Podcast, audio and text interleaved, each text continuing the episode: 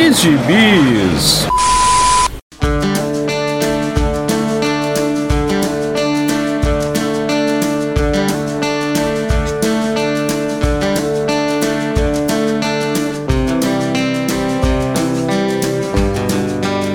E aí, jagunçada, bem-vindos a mais uma edição do Pilha de Bis, o seu podcast semanal do site Arte Final. Acesse lá www.artefinalhq.com.br para todas as edições do Pilha de Bis, dos Sete Jagunços, do Omniverse e do A Pilha do Aranha. Nós estamos também em todas as redes sociais, é só procurar por arroba ArtefinalHQ no Twitter, no Instagram e no YouTube. E nós estamos também no Deezer, no Spotify, no iTunes, no Google Podcasts e no seu agregador de podcasts favorito. Procure lá e ouça mais um belíssimo podcast dos mais de 300 podcasts que fizemos até hoje. Eu sou o Marcos e aqui comigo hoje estão Marcelo Miranda. Olá, seus esbofeteados. E Maurício Dantas. Vamos falar coisas na cara hoje. Sim, estamos gravando aqui no calor do momento, depois do, do, do, polêmico, da polêmica premiação do Oscar. No calor da bochecha do Chris Rock, né? No calor da bochecha. Pois é, Chris Rock deve estar sentindo até agora. É, todo mundo viu. Se você não viu, você estava isolado numa caverna. Mas se você está ouvindo esse podcast, você não estava isolado. Então você viu aquele aquela rusga ou aquele aquele aquele momento aquele entrevero, né?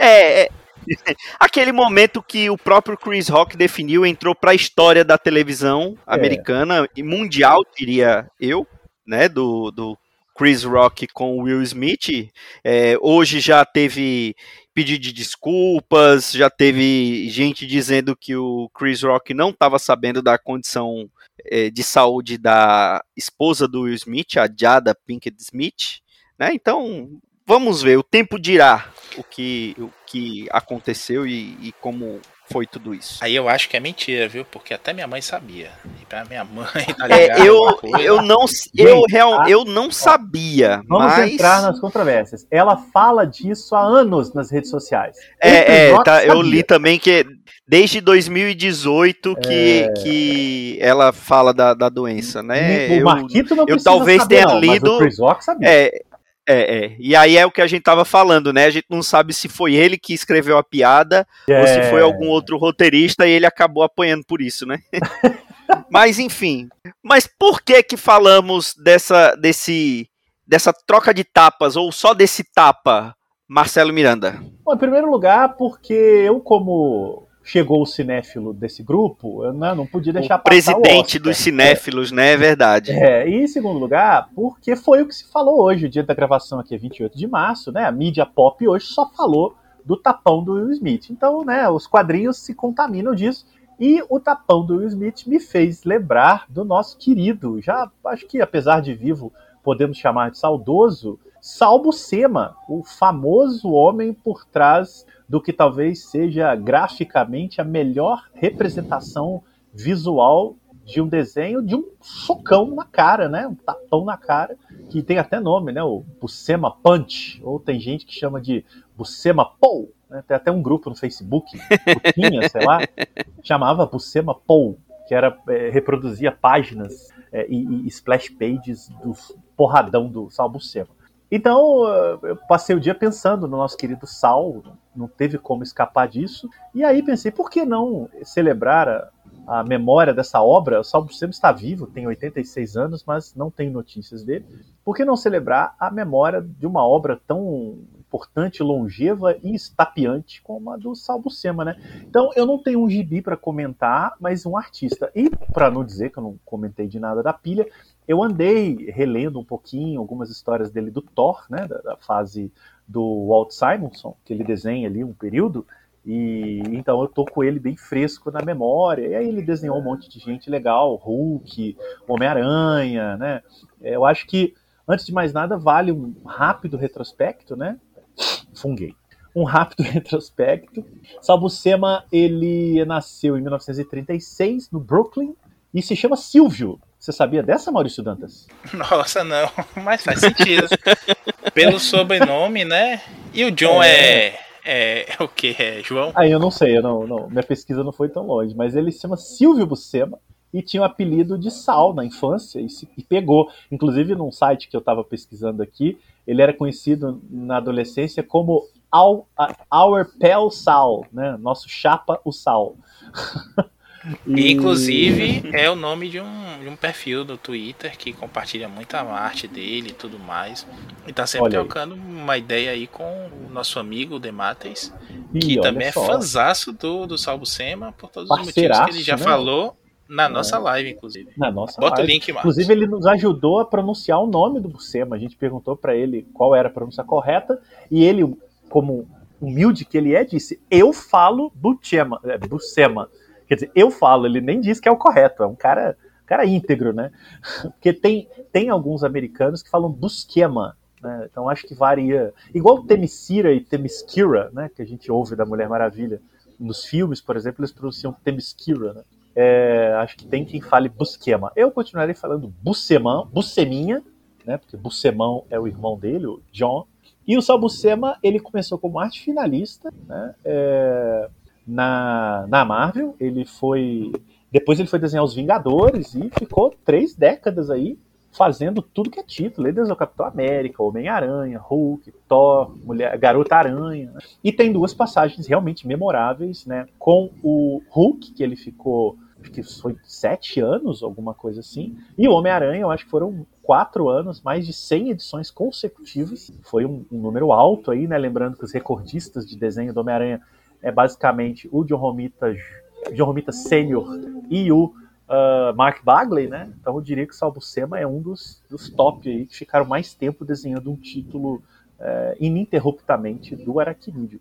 E se notabilizou mesmo por esse essa, essa maravilhosa representação gráfica do socão. Eu acho que todos vocês aí, inclusive Marquito, que tem implicâncias pessoais com o Sal, reconhece que o socão do Sal não tem para ninguém, né? É, eu, eu todo mundo sabe que o, o Salbucema tá longe de ser o meu desenhista favorito. Você só tome cuidado é... quando você vai falar, porque você pode levar um tapaço nesse programa.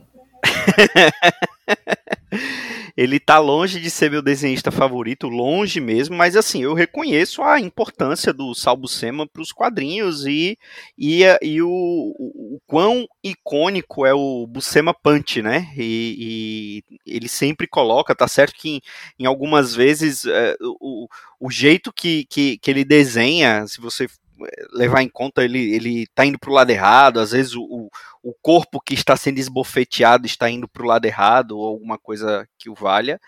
Mas é assim, graficamente. Acho que eu não me lembrava de fato, tem uns movimentos meio trocados. Tem. Parece espelharam o soco, né? Ele soca para esquerda é. o cara cai pra direita. Não. Aí é, é, intriga, é intriga do Marquito. Intriga de Marquito, porque... né? Pode acontecer. É o que acontece. O que acontece não é tipo aqueles, aqueles tapas dos trapalhões que o Didi batia para um lado e o Mussum caía para o outro. Não é isso. é, é, a questão aí é que o soco é com efeito. O cara sai para um lado, mas faz com nem a bola, né? Ele deu soco de, de, de três dedos e o cara sai rodando, bicho. Vocês é mais ou menos o Will Smith. Ele posicionou, ele jogou a perna para o lado, mandou-lhe o tapão e depois re recolocou o corpo no lugar. Outra não, coisa que o, que... Buscema faz muito bem. Oi? Não, o que o Smith, o Will Smith fez ontem foi, um, foi arte, né? Até a sequência de Fibonacci é, tá, assim, Não, tá representada ali naquele, é. naquela imagem.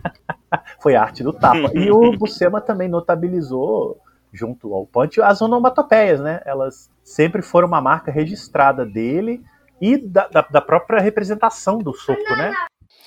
É verdade, aí com o, o Martim, ele concorda com. é, meu. Eu quero avisar aí a audiência que o meu filho está participando aqui. Eu tenho que tomar cuidado com o que eu falo, que ele pode me dar um socão. E também tá rolando Pantanal. Trate de voar pro lado correto, viu? Isso. Sequência de Fibonacci, né? É isso. Mas é isso. Quem, quem sabe faz ao vivo. É pai, é podcaster, é presidente cinéfilo, é tudo aqui. Que homem.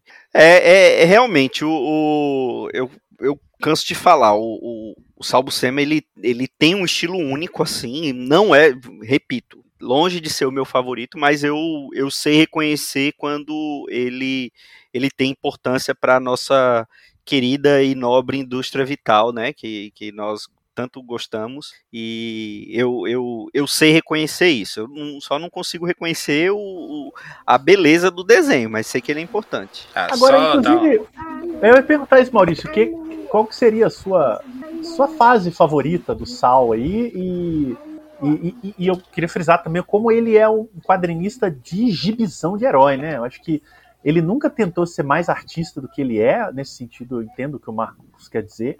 É, ele né? Só por ser, ele é um gibizão ali de linha. Eu acho que o mais legal do desenho dele é essa limpidez e essa noção plena de que ele está fazendo gibizão. Né? Ele não é um desenhista que a gente não Bill Sienkiewicz, né, que trabalha com artes gráficas, etc. É, isso é uma coisa que sempre chamou a atenção. Não à toa ele sempre funcionou muito no mensal, né, o gibizão da linha ali. Ah, eu sou fã, eu reconheço que o traço dele, como a gente veio mais a conhecer, é um gosto adquirido, para mim facilmente adquirido, mas se você pega, por exemplo, a fase dele no espetáculo Spider-Man com o Demates, você tem um choque em relação a outros desenhistas que estavam bombando já na, naquela época, né? Você vai de Leon, Silvestre, começo de carreira, o próprio Bagley. E ele tem um traço mais simples, mas, mas bem efetivo. Eu sempre gostei por ver assim que pô, esse cara dá conta do recado. Na primeira vista você pode estranhar, achar feio, mas como ele te coloca dentro da história e faz a arte dele servir ao roteiro mesmo, eu sempre curti. E ele tem fases realmente, né? No comecinho ele é muito parecido com o irmão, com o John Buscema, que inclusive estou vendo aqui, Marcelo, o John Buscema tem, é, tem nome de batismo de Giovanni Natali Buscema. Olha só, rapaz. Então pronto, italianos. é, e por ser italiano. e por ser italiano, eu acho que a pronúncia certa é aquela que tinha no no, no guia de pronúncias que aparecia algumas colunas de, de cartas da Marvel, né? Que de vez em quando Famoso, rola aí. Pelo, que é qual? Que é qual? Buscema? Não. Né? Buscema. Quase com ah. CH ali. John Buscema. Ah, ok, ok. Eu tenho vergonha de falar assim. então, é, ele vai se desgarrando ali do estilo do irmão, mais ou menos na, na, época do Hulk mesmo. Aí também algumas edições dos Vingadores que ele foi fazendo ali. É curioso, né? A gente já viu aí, vou bater nessa tecla pela terceira vez, eu acho que só nesse mês. Mas a gente já viu aí desenhista, ou podcaster dizendo que antes do Bendis e Cia nunca tinha tido gente de peso né, na, na parte criativa do, dos Vingadores. Mas você imagina que é um gibi que tinha como desenhistas rotativos o John Buscema, o Sal Buscema, o Jorge Pérez, o Jim Starlin e grande elenco. só, turma só, ruim, turma ruim. Só é, amador. Só gente boa. E ele vai desenvolvendo o estilo dele, vai ficando mais caricato mesmo, assim, mais simples por um lado, mas eu acho que casa muito bem, não é preguiçoso de cenário, de composição de cena, de layout de página. Então eu, eu aprendi a admirar isso fácil dele. Agora, de fato, tem gente como o Marquito que, que leu errado e aí tá falando besteira nessa noite quente. Que absurdo, que absurdo. Bom, é, falamos desse é, renomado desenhista, mas também lemos gibis né, nos últimos dias. Não foi só de Oscar e de tapão do Will Smith que nós é, não, não. vivemos, né? É, então eu queria falar de um gibizinho que eu li, que eu acho que o Maurício leu também, ou pelo menos começou a ler. Falar de um mangazinho que faz tempo que eu não falo aqui, que é do Kamen Rider Kuga, que saiu o primeiro volume pela JBC tem um tempo, o segundo volume, se ainda não saiu no momento dessa publicação, já estava ali em pré-venda, estava tava para ser publicado, que é do Toshiba Inoue e do Hitotsu Yokoshima, né? E, e, e, ele adapta, né? Teve também série de, de TV, né? Desse, desse Rider, né? Desse Kamen Rider Kuga. E como como todos os, os, os Kamen Riders, né? Ele, ele é um, tem, tem aquele exoesqueleto de, de gafanhoto, né? De besouro, de inseto. E a, a particularidade desse daqui é que ele meio que evolui, né? Ele tem também uma, uma versão inicial, uma versão de pulpa, mas que ainda não é a forma final, como o pessoal dos, do, do, dos animes de lutinha gostam de falar. Essa ainda não é minha forma final. E quando, é, é quando ele tem aquela carapaça avermelhada, que já seria a forma final dele. E o, o, o protagonista, o cara que se torna o Raider, ele tem o que a gente chama de positividade tóxica, né? O cara é tão gente boa, tão legal que irrita. Que ele só quer viver de boa, ele não, não, não, não tem bens, ele não, não liga para essas coisas, ele só trabalha para ter onde dormir, ter o que comer ali na hora.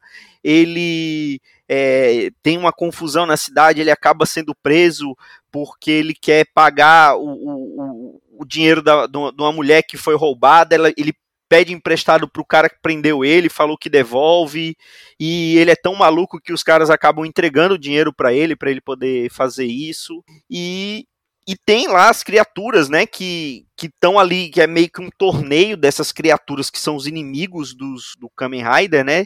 E eles precisam também adquirir pontos para poder conseguir é, é, evoluir e, e, subir nesse ranking, né? Aí já tem uma pegada mais One Punch Man, né? Se bem que, que, que esse Kamen Rider, assim, só isso que tem alguma coisa a ver com One Punch Man, né? E ele e tem toda essa, essa. Os desenhos, assim, eu achei muito bacanas os desenhos do desse Kamen Rider, né? Diferente do, do que a gente já falou, que é do Kamen Rider clássico, que tem aquele desenho, tem aquele aspecto de mangá antigo, né? Um desenho mais cru. Esse daqui já é um pouco mais rebuscado. Ele foi publicado aqui no Brasil naquele formato Big, né? Que é quase dois tancos, né, por, por edição, é o mesmo formato que está saindo o Haikyuu, que saiu lá atrás Blade, Eden, então é, só o papel, né, que é diferente, que é aquele papel é, papel da média, não sei se é aquele é quase.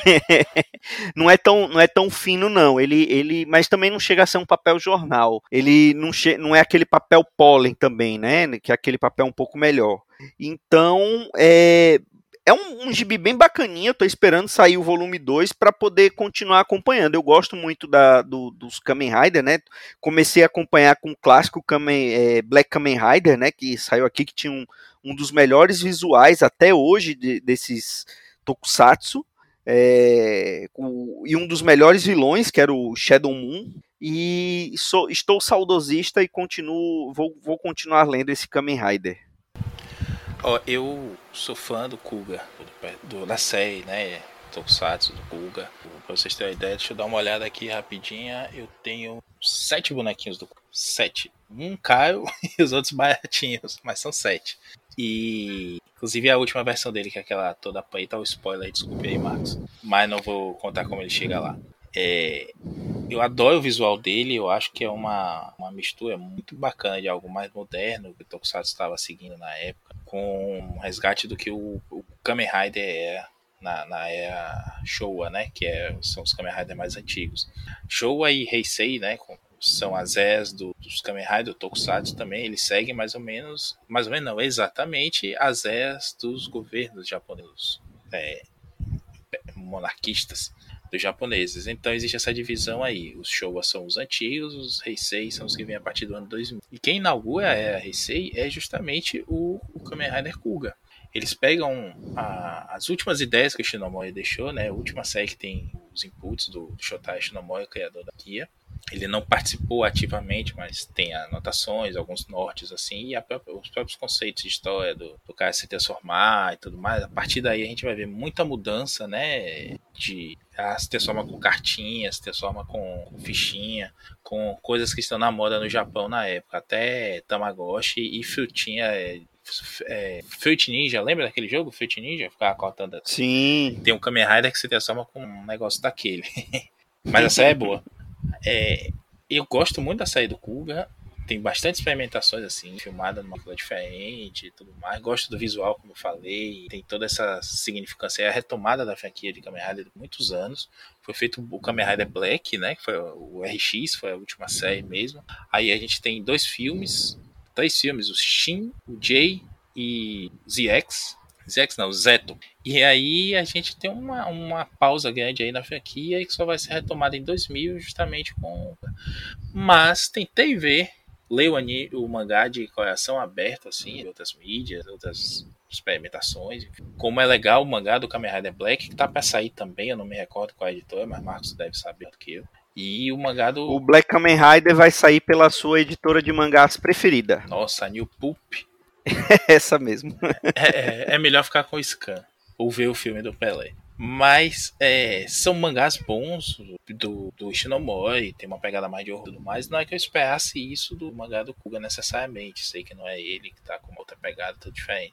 Mas eu achei muito bobo, sabe? Muito cheio de clichê de mangazinho da, da Clamp, mangazinho de besta mesmo, assim, sabe? O mangá de menina no conceito antigo, que é pra Sim. ser aquela coisa de romancezinho, aquela coisa que vai dar meio que a entender que tem um romance gay entre os personagens. Não, tô falando por preconceito, não é nada disso, não. Eu gosto de vários mangazinhos assim que tem essas coisas e eu acho bacana. Mas eu esperava algo diferente e achei o mangá muito padrãozinho, bobinho de.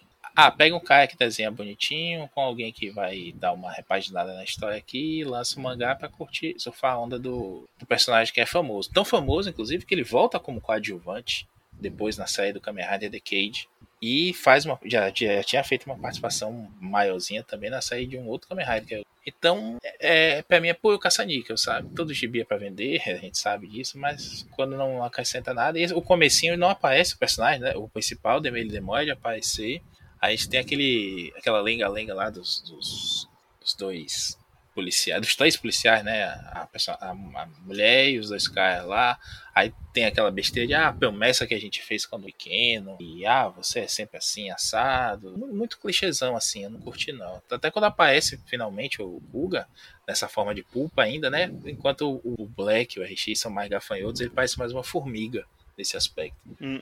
E Aí eu pensei, pô, beleza, vai começar, vai ficar legal. Aí acaba capítulo. No capítulo seguinte, nada do Kuga de novo. Aí eu acabei desistindo, eu nem terminei o primeiro volume. Um dia eu termino, porque tá aqui ainda na lista do aplicativo.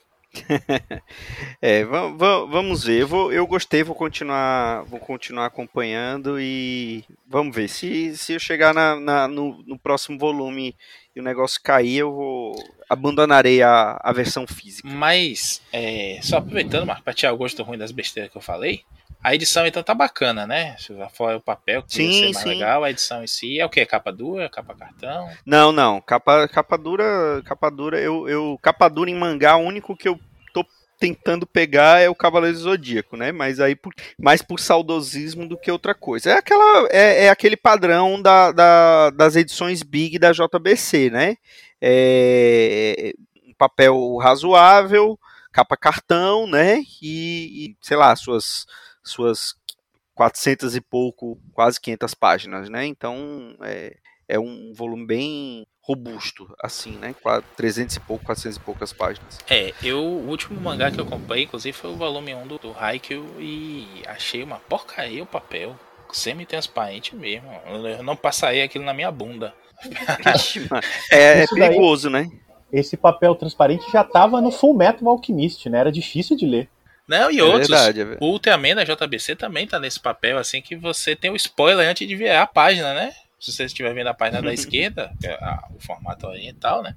Antes de virar a página, você já sabe o que foi que aconteceu ali, porque tá. É papel manteiga, sabe? Aquele papel de transparência mesmo, de decalque, é aquilo ali que está sendo impresso. Eu desisti, aumentou o preço do, do Ultraman. Depois de dois anos, a JBC esqueceu que publicava, né? Aí lembrou que tinha que publicar. Aí pegaram qualquer papel, pegaram qualquer. é, qualquer. É, qualquer cola para grudar também, porque a folha do, as folhas do tô quase soltando. O último volume comprei, acho que foi 10. E o valor deu um pulo assim de mais de 10 reais de uma edição para outra, sabe? E tô falando de coisa de dois anos atrás, gente. Não é de agora, ah, porque é a crise do papel de agora, não. É de mais de dois anos atrás. É, vamos ver. E assim, é, como você falou da crise do papel, o negócio, a tendência vai ser piorar isso, né? Daqui para frente vai ser dar uma piorada. E usar só o chuveirinho. É, já tava ruim, parece que vai piorar. É, temos fé nisso. É... E você, Maurício Dantas, o que, que você leu esses dias? Por motivos de bonequinho, eu, eu li o gibi, finalmente, né? Tava me devendo isso e recomendo, desde já, deixo o spoiler aí que é bom. O Pantera Negra do, do Hazi Coates. Oh, Descobri, olha só. Eu descobri agora no YouTube, fui confirmar a pronúncia, porque eu ouvi um podcast há algum tempo americano fazendo uma pronúncia diferente dele, né? Aí fiquei bolado com isso, mas é isso, né? Tanerize, como a gente fala, não é Tanerhazi Coates. Ah, é. Bom saber. Fica aí a informação, mas a gente fala do jeito que a gente a gente consegue falar mesmo desde pequeno. E aí é, eu me devia mesmo, porque eu comecei a ler, eu achei muito lento na época, meu espírito das coisas na época não estava favorável e larguei no meio do primeiro arco. Mas fui ler agora, fui ler pelo, pelo aplicativo oficial da Marvel e como a gente já vive lembrando aqui também, né? Tem as edições todas no, no Kindle e Comixology graças àquela promoção da data fatídica do falecimento do Chadwick Boseman. E tava lendo lá e gostando muito, muito mesmo. Só que a gente vê que, de fato, o Coates não tem tanta pegada de gibi no começo, né? A, é, a narrativa é mais lenta, ele tem umas ideias muito boas, mas parece que ele estava escrevendo um livro e o Brian Stelfreeze, que é quem desenha esse primeiro arco, foi adaptando ali para uma linguagem de gibi, sabe? Pra quem sabe voltar para ele ali, ele colocar os diálogos, como é o método Marvel antigamente. Enfim, não sei, é especulação minha, mas ele vai se soltando, o segundo arco já, já flui muito bem. Na verdade, assim, o primeiro arco é maior do que as seis primeiras edições, né? Eu falo, da, na verdade, cinco primeiras edições são o primeiro encadernado, né, que aqui saiu já em capa dura, com todo, toda a pompa e circunstância que o nome Coates já pedia na época, que é Uma Nação Sob Nossos Pés. Salvo engano, são dois encadernados desse arco que saíram aqui. E aí vem o, o, o segundo grande arco que tem três ou quatro encadernados, que é o Vingadores do Novo Mundo. Que não tem nada de Vingadores. ele usou, aproveitou só que tinha mundo de Vingadores e tudo mais naquela época, né? E aí ele entra na onda também. E já entra o Crazy Spells, que famoso lá por fazer também do Tom Strong, que mantém assim uma, uma identidade visual muito legal em relação o Bestial Face, você lembra das capas dele, mais estilizadas, pintadas tudo mais, mas é puta desenhista de, de gibizinho mesmo. O conceito lá da, do Pantera, né, ele adota a, colar que a gente vê no, nos filmes da, do MCU, ele tem uma roupa mais tecnológica também, a máscara ele não tira, não é um capacete, ela vai mais ou menos como a nanotecnologia do Homem de Ferro, ele dá um upgrade aí nessas coisas. E ele faz uma coisa que, apesar dessa minha crítica aí, né, dessa falta de, de cancha dele, ele, apesar dele ser fã de quadrinhos, mas na hora de escrever faltou comecinho assim, essa malemolência, ele faz uma coisa muito, muito, interessante, muito interessante, muito corajosa até, que é não desconsiderar o que tinha acontecido até então. Que a gente vê hoje os, os escritores ou desconsiderando, ou em uma edição desfazendo tudo, tipo o Spencer fez com o Slot, né, Marcelo?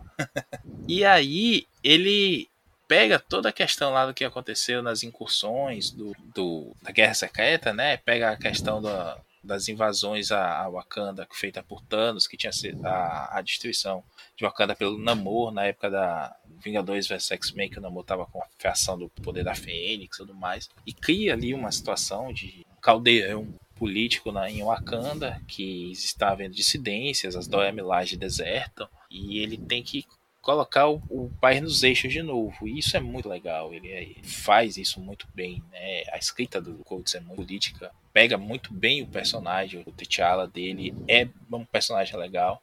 É um rei mesmo. Não é alguém que você vai se identificar porque ele é, é da galera. Mas você vai se identificar porque ele tem o desejo de fazer a coisa certa. Ele não é um rei porque ele quer. Ele foi nasceu naquela situação mas ele não é cego por esse privilégio.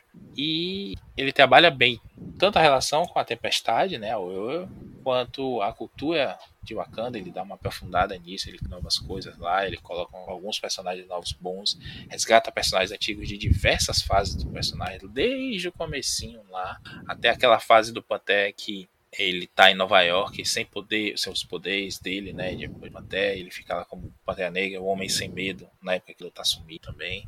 E aparece também um novo outro Pantera, o Pantera Branco, que é um cara branco que é policial, de ascendência latina também. Que é uma, é uma bizarrice, é um whitewashing oficial do personagem e que não tem conceito político na, na ideia de ser um antagonista mesmo, ele acaba se tornando um Pantera Branco, depois um Tigre Branco novo, enfim, uma maluquice estranha lá. E achei curioso que eu vi num, nos bastidores que esse Pantera Branco era para ser desenhado como o Vin Diesel, mas aí depois a Marvel disse, não, melhor não mexer nisso, né? Depois cobre e tudo mais. Tinha o precedente do Samuel Jackson, né? Não quiseram arriscar.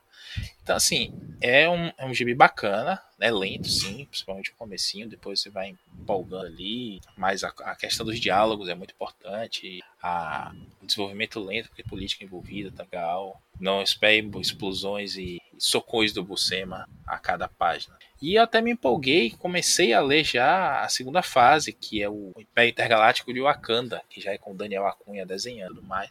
Que eu torci o nariz na época porque eu achei que seria no presente as, as presunções bestas que o Nerd Velho faz, né? E aí disse, tá fazendo igual aqueles inumanos ideais do Hickman, vou deixar pra ver isso aqui. Não é, não é nada disso. É uma história que se passa no futuro, no momento ainda tá. Que eu li só as quatro primeiras edições, ainda tá meio sem entender o que, é que tá acontecendo ali. Mas o desenvolvimento da história é muito legal. Eu lamento só que o Colts não teve o mesmo sucesso agora, recentemente, no, no Capitão América, né? O gibi foi muito ruim. A própria Marvel desistiu, colocou cada vez mais desenhistas piores para desenhar. Até que acabou. Acabou tipo aqueles programas de meio-dia de só mostra desgraça, sabe? Que aí o, o apresentador também é, é debochado e diz, tipo, acabou essa merda aqui, vamos embora, vamos comer. Acabou assim o gibi do, do, Capitão América, que só tinha de bom mesmo as capas do Alex Ross. Eu espero que o Colts permaneça no do gibi. Vá fazer algo autoral e nos brinde aí com uma coisa bem legal para a gente esquecer esse Capitão. É, eu, eu não li todo, eu li é, os últimos encadernados, aquela segunda fase dele, eu não, não li todo, né? Que é Império Intergaláctico, né? De Wakanda. Não li todo. Mas eu gosto muito do Tane, Tanerhazi, né, Maurício? Isso. Quase isso. Tanerhazi. Eu também não sei direito, não. é, eu, eu gosto muito da passagem dele pelo título. É onde ele, ele foi lançado, né, para os quadrinhos, né? todo mundo ficou bem empolgado quando ele assumiu, né? Porque ele é, é, um, é um escritor renomado, né? Já tem muita coisa publicada. E ele mexendo com quadrinhos, e ele é um escritor negro e escrevendo Pantera Negra, então é, tudo isso fez o hype ir lá para cima e ele correspondeu, né, em Pantera Negra. Ainda não li também a, o Capitão América dele, todo mundo também ficou empolgado com o Capitão América dele, mas pelo jeito foi tiro na água, né? É, e um, um bastidor curioso aí, o Nelson Rubens, momento Nelson Rubens agora, ok, ok. Ok, ok. é, quem ia pegar o título do Capitão América nessa época era o Dan Slott. Ele estava terminando a, a, passagem dele no Aranha, ele foi chamado no, no escritório da Marvel para discutir lá qual, o que, é que ele ia fazer em, em seguida e tudo mais. E ele estava esperando o Tom Beivurt, o CB Cebuski, terminar uma reunião lá para entrar para discutir isso e, e, na listinha dele lá tava no topo Capitão América, ele queria fazer um van do Capitão América. Só que aí quando ele levanta para passar, passa como um raio o, o Coates, né? Ele reconheceu, pô, gosto do livro do cara, o cara, o ele tá por aqui, não sabia, isso aquilo. Entre os dois juntos no escritório e o Coates diz assim, eu quero escrever o, o Capitão América. Aí ele fez, é, como é que eu vou, como é que eu vou argumentar com o Coates? e aí é, ele desiste ele vai pro Homem de Ferro. Faz uma fase bem legal. Eu gosto muito do comecinho do Homem de Ferro. Quando vi Homem de Ferro 2020, eu acho que cai muito. Ficou apaixado, assim. Vamos terminar isso aqui logo. Ele parece que já tinha também mudado o interesse para escrever só o quarteto. Também estava na listinha dele e a Marvel finalmente liberou, né, para voltar a investir no quarteto nos quadrinhos. Mas esse gibi, você imagina que podia ter, a gente podia ter tido um run aí do, do Dan Slott no Capitão América. Eu acho que seria interessante, talvez uma pegada mais Mark Wade ali, histórias mais de, menos políticas, mas que eu acho que dá uma renovada boa no personagem. Tá precisando. Quem sabe não, se bem que já anunciaram a fase nova do Capitão América, não tem nada a ver com. É, vamos, vamos ver, vamos ver. Algo mais, senhores? Mais um tá, algum tapa que você quer dar em alguém, Maurício Dantas? Ah, vários, vários, mas eu não posso falar aqui sob pena de processo. É melhor ser um tapa surpresa mesmo. E outros serão dados com luva de pelica. é um gentleman. E você, você está, está entre nós ainda, Marcelo Miranda, ou a situação de Martin agravou-se? É, agravou-se. Aparentemente tomou um tapa do filho e tá rodando até agora. Mas tenho certeza que ele irá é, está, está se despedindo, mandando energias positivas enquanto tenta controlar o seu, seu pimpolho, né? Então é isso, senhores. É, até a próxima. Foi um, um podcast mais curtinho, à luz dos acontecimentos, né, principalmente. E se bem que os dois últimos gibis que falamos não tem nada a ver com, com o tapa, mas é, tudo tem tapa, em todos esses gibis tem, tem soco, tem briga, tem confusão, tem arruaça, então não deixa de ter algo a ver com, com o fato mais comentado agora no, nas internets. E é isso. Até a próxima semana com mais um Pilha de Bis. Um grande abraço e tchau.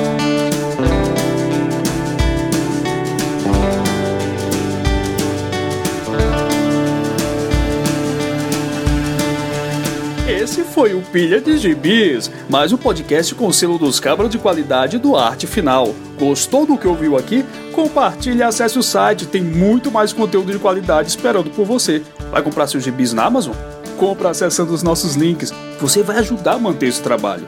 www.artefinalhq.com.br